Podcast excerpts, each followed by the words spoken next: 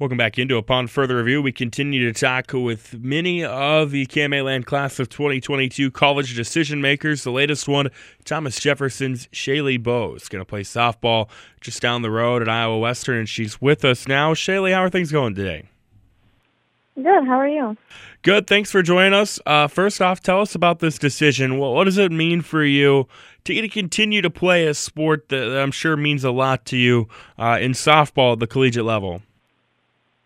Honestly, I'm super excited to see what like new things come and how I can progress and become a better athlete. I know um, going to Iowa Western has been one of my biggest goals. I really wanted to stay local, and Iowa Western looks like a very good opportunity and a good place to call home. Um, I'm looking forward to like building new relationships, becoming a better athlete, and meeting new people. Yeah, fill us in uh, on your recruiting process. Uh, you know, where where was the path to Iowa Western, or what did the path to Iowa Western look like? Um.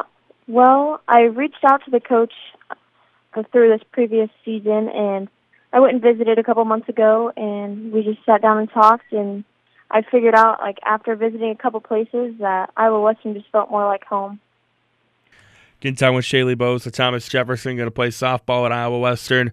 Uh, you mentioned it felt like home. Uh, dive into that a little bit. What what were some of the things that uh, I'm sure being really close to home probably helped as well, but what were some of the things that drew you there? Um, the coaches were very like, I don't know, they were very like upfront. Like it felt comforting. I could talk to them like normal people. I didn't feel really like intimidated. Everybody felt very nice. I know a couple of the players there as well, and knowing that I know some people is kind of comforting, and as well as knowing that like there will be new people I can meet. That's also nice to have. You know, like people you may not know, you can build new relationships, and yeah, it does help knowing that I will be close to home because I have a really big family, and my goal was to stay close to home, and so that also adds to it as you went through the recruiting process, uh, you talk about you know visiting Iowa Western and some other schools. What were some of the things that you were looking for? Um, well, I was looking for uh, close to home. I want to major in. I want to double major in um, early childhood education and um, elementary education, and they offer that there. Um, I was really looking for like, like I said, just something close to home. Um, and Iowa Western really fit that. With a two-year school, uh, it sounds like with an education degree as well, or an education major, you know, there's always the opportunity to transfer uh, after a couple of years. Is that something that, that you're kind of thinking about? Hey, maybe being able to to play softball elsewhere after Iowa Western, or is that still a couple years away? So you're not thinking about it? Um, that was one of my things that I actually thought of. I thought I maybe I could go to a two-year school.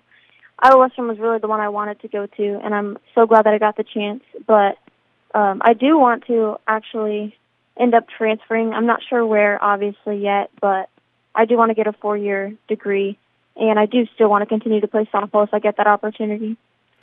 I know you played a handful of positions last season uh, there in Council Bluffs, particularly uh, in the outfield, a couple games at sh- some games at shortstop as well. But where do you kind of feel that you project collegiately?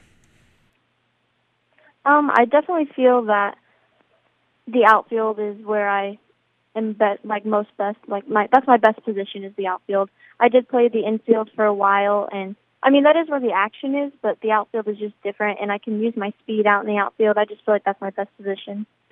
What do you feel are your strengths? Um, my strengths are that I provide like I can on it well because I can hit I hit left side, but I can also hit right side and I slap. So I feel like my strength is definitely hitting. I can I come with a bunch of like variety. Like my speed helps with that as well. So hitting is definitely probably my strength you've still got a senior softball season ahead of you uh, before you get to Iowa Western uh, with that opportunity. But what are some things as you get ready to make the jump to the collegiate level uh, that you're trying to improve on, and what goals do you have for the next couple of years? Um, the goals I have is I really want to. I I know I said like my strength is hitting, but like you, there's always room for improvement, and one of my goals is just to get better at that and in the outfield as well. I want to get better at every position as well because I love. I mean, I don't really. I love all the positions. Honestly, I could I feel like I could play every position almost, and I really love each one. But I really want to like get better in the outfield. I want to get better at my hitting, my slapping, timing, and everything. So my goal definitely is to my goal is to hit above 350, 400 for this senior season. Yeah, what do you think it'll take to achieve that? Uh, definitely hard work and a lot of dedication. Definitely a lot of practice and getting my timing down off different pitches and working on everything, honestly. That's Shaeley Bose with Thomas Jefferson going to play softball at Iowa Western. Shaeley, thank you so much for the time today and best of luck going forward. Thank you.